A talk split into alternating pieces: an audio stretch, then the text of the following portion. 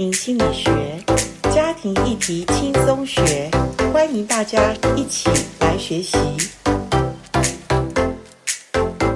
欢迎来到家庭心理学。家庭心理学这一系列，我们会跟单身的人士谈一下有关于在你交友恋爱当中，不管你现在有没有心仪的对象，我们想一想看，现在心仪的对象。跟我们过去生命历程中，我们跟我们的父母关系是不是有相关呢？其实打开这个层面，会让我们很多在恋爱当中的迷思，或者我们一直找不到合适的另一半，其实都有息息相关的。因为严老师我在做了很多的个人辅导，或者是一些所谓的。情侣的辅导，情侣辅导是还没有走进婚前辅导，可他们在交往当中，他们就遇到了一些解不开、理还乱的问题哈。其实我们跟他们抽丝剥茧谈完之后，说真的，这跟我们个人的议题非常的相关。所以今天我们播音室，我们请了婚前教育跟辅导非常有经验的老师 Selina 老师，请你跟我们听众朋友打个招呼。哎，听众朋友，大家好。好，Selina 老师在我们台湾真爱家庭协会其实做了不少的婚前辅导哈。那 Selina 老师可不可以谈一下你婚前辅导的心得？就是你觉得现在年轻人他们已经预备交往到了一个成熟的地步。所谓成熟，我们现在定义至少至少差不多八九个月啦，哈，最好是这样。然后他们有预备要走进婚姻之前，他们会来做婚前辅导。所以你觉得，纵观现在的年轻人，你觉得婚前辅导的年轻人，你自己认为他们的一些预备期，你觉得如何呢？预备期啊，对，我觉得他们蛮多，其实都心里都有些准备了，就是说他们要结婚，那他们会对于结婚以后的一些议题会有一些彷徨，所以他们就很愿意来到辅导室。OK，我觉得他们也很好，都很愿意敞开的谈。就说，甚至有一些蛮私人的东西，他们也都很能谈出来。我觉得这是非常好的，对对，等于说婚前他们已经都先彼此了解了，更深的清楚。是，我觉得这个是非常好的，对。是，所以如果以你婚前辅导的老师来谈，你觉得婚前辅导是不是必要的？我觉得是必要的，因为蛮多的婚前辅导，最后一次的时候，我都会问他们，他们有的都会说，他们觉得帮助好大。最近的一对，他们说，之前他们要结婚，他们觉得。要结婚也知道要准备，可是不知道要谈什么东西。譬如说，他们也知道钱很重要，可是不知道钱的细节是要怎么个谈法啊？譬如说家家庭的分工合作，我要怎么样做？他们就是啊，就是做就是了。可是事实上很多事情不是就是做而已，就是你做还是我做，还有什么你要做多久或什么之类的，就是有一些细节。这样子谈完以后，他们都说对他们的帮助就是。对婚未来的婚姻都有个框架，他们大概知道这个大概的样子了，所以他们就比较不害怕。真的，真的，对，就像现在疫情这么的严重，各位，我们为什么要打疫苗？因为不打疫苗的死亡率会大于打疫苗的人，所以我们预防婚姻中的失败，就是可能会遇到所谓想要离婚这个问题的话，我觉得婚前辅导很像是打疫苗，打一个预防针。让我们先有一点抗体。我相信在婚前辅导，可能有些情侣会不会有一些争执，或者把他们的一些面相打开的时候，他们有一点惊奇，对方啊跟我想象的不一样，有没有这样的情况？有有有，对，有的就是觉得哇，这个女生怎么对他这么好啊？对啊，帮他煮饭，帮他啊打扫家里之类的，哈，他就觉得这一点是非常的好。后来聊了以后，我就问了他一个问题：啊，结婚前连这个都不做，你还会娶她吗？这个男生就愣了一眼，说：“哦，对吼，嘿，他就觉得说，哦，原来他非常在意这个东西，这是应该是普遍性的，哦，不是说婚后说一定是是特别的。对，可是他会在婚前，他很看重女生是要会做家事的这一型的人。是，可是有些男生不会在乎。对，其实像我的自己两个儿子，你知道，我两个儿子两个媳妇哈，他们娶的真的是很不一样，因为我一个儿子非常看重。”要帮他煮饭，然后帮他打扫这样子，嗯、所以他真的，我的一个媳妇非常会做家事。可是我另外一个儿子呢，他自己本身很会做饭，哦、所以他很看重的是他的。太太是一个很聪明的，就是很会思想，哦、很会做一些跟他呃，就是交流，跟他思想交流的，哦、你知道吗？对。然后我都觉得很有意思哈，所以呃，你不要小看哦，婚前哈，真的我们没有打开这个所谓天窗的话哈，我们看不见那个我们真正所嫁娶的另外一半，其实。很像跟我们未来所要嫁娶的人是一个息息相关的。是，你知道我的两个儿子，不同的两个儿子，可是他们都说妈妈，我的媳妇跟你有点相像。哎，我真的，我两个媳妇某一方面，我我以前也是做家事，然后某一方面我也很会交流，所以我的两个儿子各娶的媳妇就跟我。综合体很像，所以我觉得婚前辅导很有趣哈，熟悉，非常熟悉哈，很可爱哈。所以我自己严老师，我自己的两个媳妇，我这样纵观，我也觉得很有趣。那 Selina 老师今天请你来播音室，主要我想谈一个很重要的议题，就是婚前我们要看很重要、很清楚的，就是另外一半合不合适。我未来嫁娶的人哈，我知道遇到的困难也不少。其实我们协会也做了很多个人辅导跟呃婚前所谓情侣辅导，就是他们交往中有一些困难，可能要论及婚嫁，可是也觉得如果论及婚嫁是遇到非常多的拦阻，所以他们就会做所谓的情侣辅导，就他们可能会来跟我们谈一下。那我知道最近有一对，你一直。觉得这一对实在是跟他的原生家庭好像很有相关，是不是？是是是。先谈一下，是不是一个女生先来找你？对，这个女生先来协会哈，现在是个人辅导。那她的原生家庭就是父母离异，所以从小她对于母亲这个角色诶，她有很多的焦虑啊，所以他本身他是一个属于比较焦虑型的人。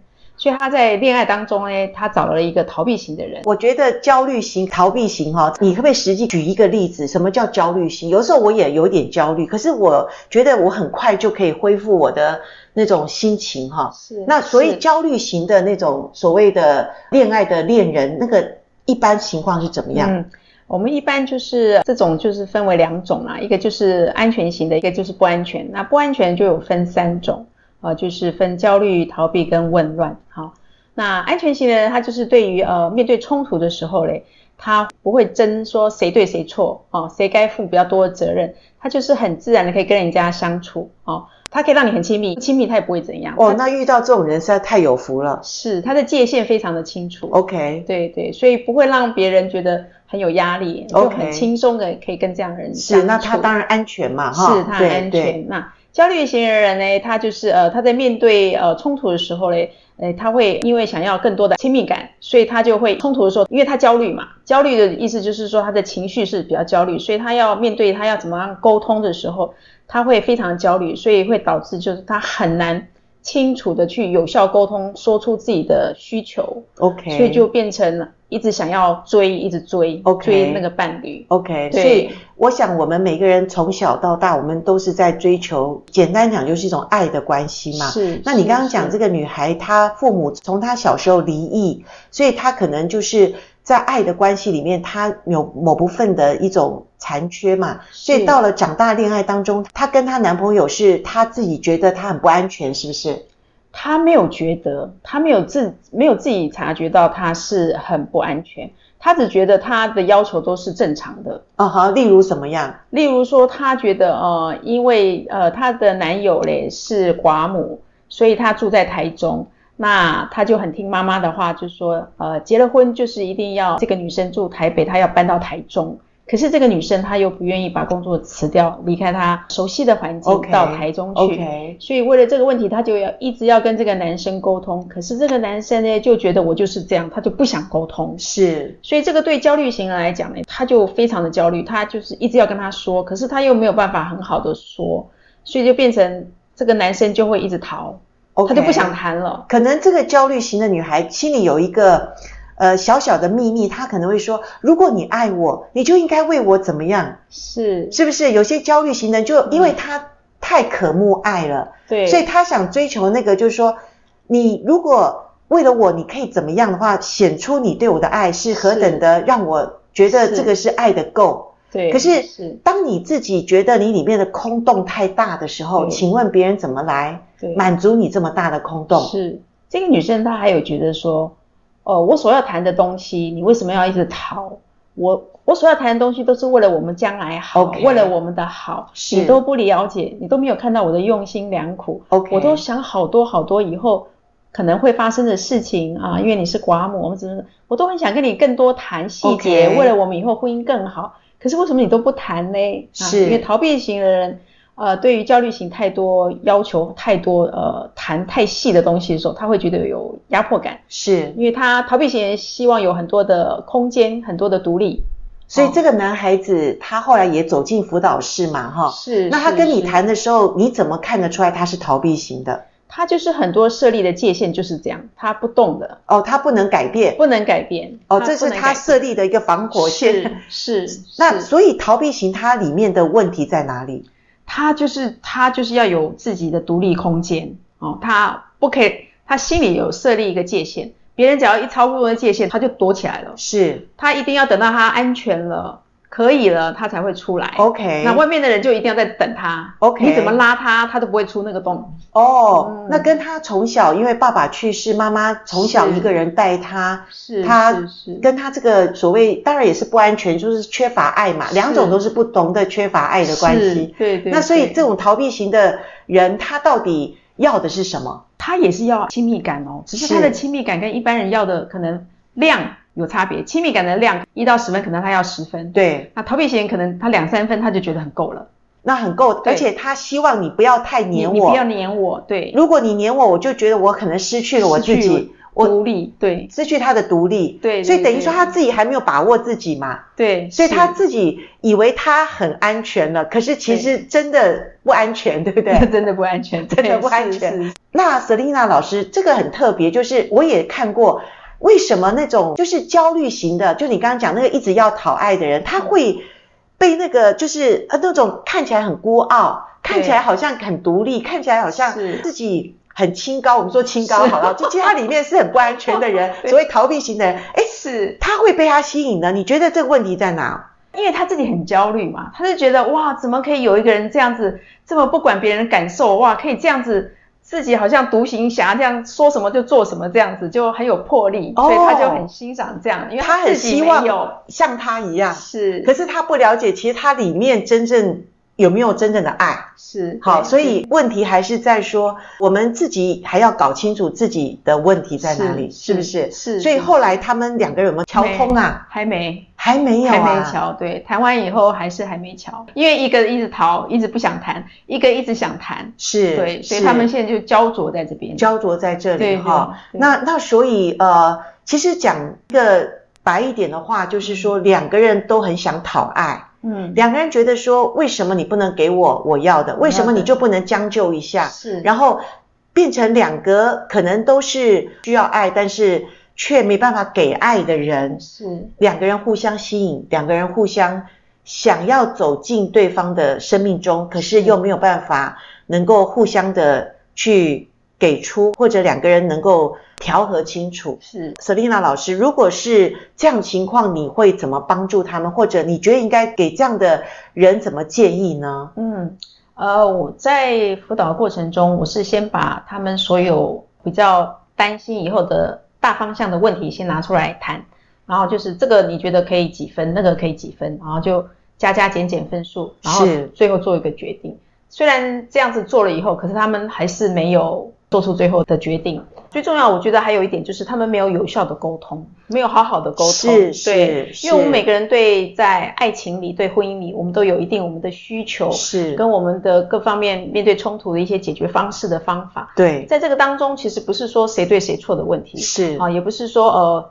呃，我付出那么多啊，你付出太少啊，这个都不是，是应该最重要是能够就是说出自己的感受，然后我们也注重对方的感受，要在意对方的感受，对，对，然后大家好好坐下来，好好的聊，看要怎么样找出一个平衡点啊，啊，就这样双赢，对，很重要，对对，对，所以重点就在于就是不管婚前婚后，其实。重点都在沟通这件事，是沟通好重要，沟通很重要。可、嗯、可是我真的觉得沟通不是几步骤，然后几要点的问题哈。其实沟通跟我们这个人非常有关系，是，就是我这个人可不可以自我先了解，就是。我到底可以谈出我自己内在需求有多少。是。好，如果我是一个比较能够了解自己，或者能够知道对我现在有状况，我可能也谈不了多少，或者我也理不清我自己里面的状况的时候，那我沟通的时候，可能我也可以跟对方表达说，我现在很担心，我现在很害怕，是我现在真的不知道怎么办，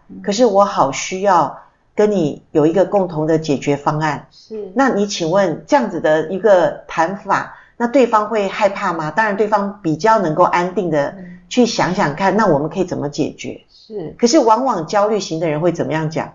焦虑型的人没有办法好好说，他就是要对方能够配合他，是吗？他就会觉得说，我都是在为你我们想，也是在为你好，为什么你都看不到？为什么你就一直不愿意谈？OK，所以焦虑型的人一直也是蛮付出的。对，我觉得焦虑型人是一直想付出，他想要那个亲密感，是他任何的付出对他来说都是让彼此更靠近，更有亲密感的感觉。是是。那我觉得焦虑型就是在找这个东西。可是焦虑型的人也需要知道健康的界限，是，就是你给出去的东西，其实有的时候不一定是说你为了要得到什么，嗯、因为。当你为了自己里面那个空洞的填满而去向对方讨爱的时候，是有的时候也许对方给不出来的时候，你要先有自觉，你要知道不是因为你要给他多少，你就同样可以得到多少，是因为这样子呃，不见得你更多的了解自己，或者不见得你要的就可以达成。所以焦虑型的人，简单讲就是你期待你给的一定你所得到的是。同等的，对，可是或者更多，或者更多，以弥补自己的空洞。是，可是谁能够呢？对，谁能够弥补我们自己内在最大的需要呢？我想，除了上帝的爱以外，上帝，上帝的爱是不离不弃，上帝的爱是源头，它可以给我们所有我们所需要的。讲到这边，我也觉得我们亲爱的朋友，就是呃，我们一直在学习的人。其实我们自己先在我们的生命中找到我们自己的问题在哪里，或者了解一下自己在恋爱的关系里面是不是一直在找爱，是是不是自己一直很焦虑，对方我所爱的那个人要给我我要的爱，我才能够满足，否则达不到的时候，我就一直在想他为什么不给我，他为什么那么的硬着心。他为什么不了解我？他为什么不给我？我已经做了我所有可以给的。是是。所以，如果你做了你所有可以给的，那你就停住脚步吧，看一看你可以给的是多少，你不能给的是多少。然后呢，我们再调整一下关系。如果对方可以因为你调整了脚步，他也可以调整一下，他也不要那么的僵化，说我就是这样。然后。我觉得逃避型的人也是他的界限有问题。是啊，是，当然，他的问题是。他的界限就是他自己的界限，不见得是健康的界限。是他自己觉得他自己设定的界限很好，对，别人最好不要越过我的界限。是 是。好，所以讲到这边，我觉得呃，谢谢今天瑟琳娜老师跟我们谈这个所谓的恋爱的风格。哈，恋爱的风格就是我们往往就是会被我们里面没有的那个另外一个风格所吸引。哈，那但是你要小心哦，你没有的部分，你也要知道。你有的部分，你也要知道。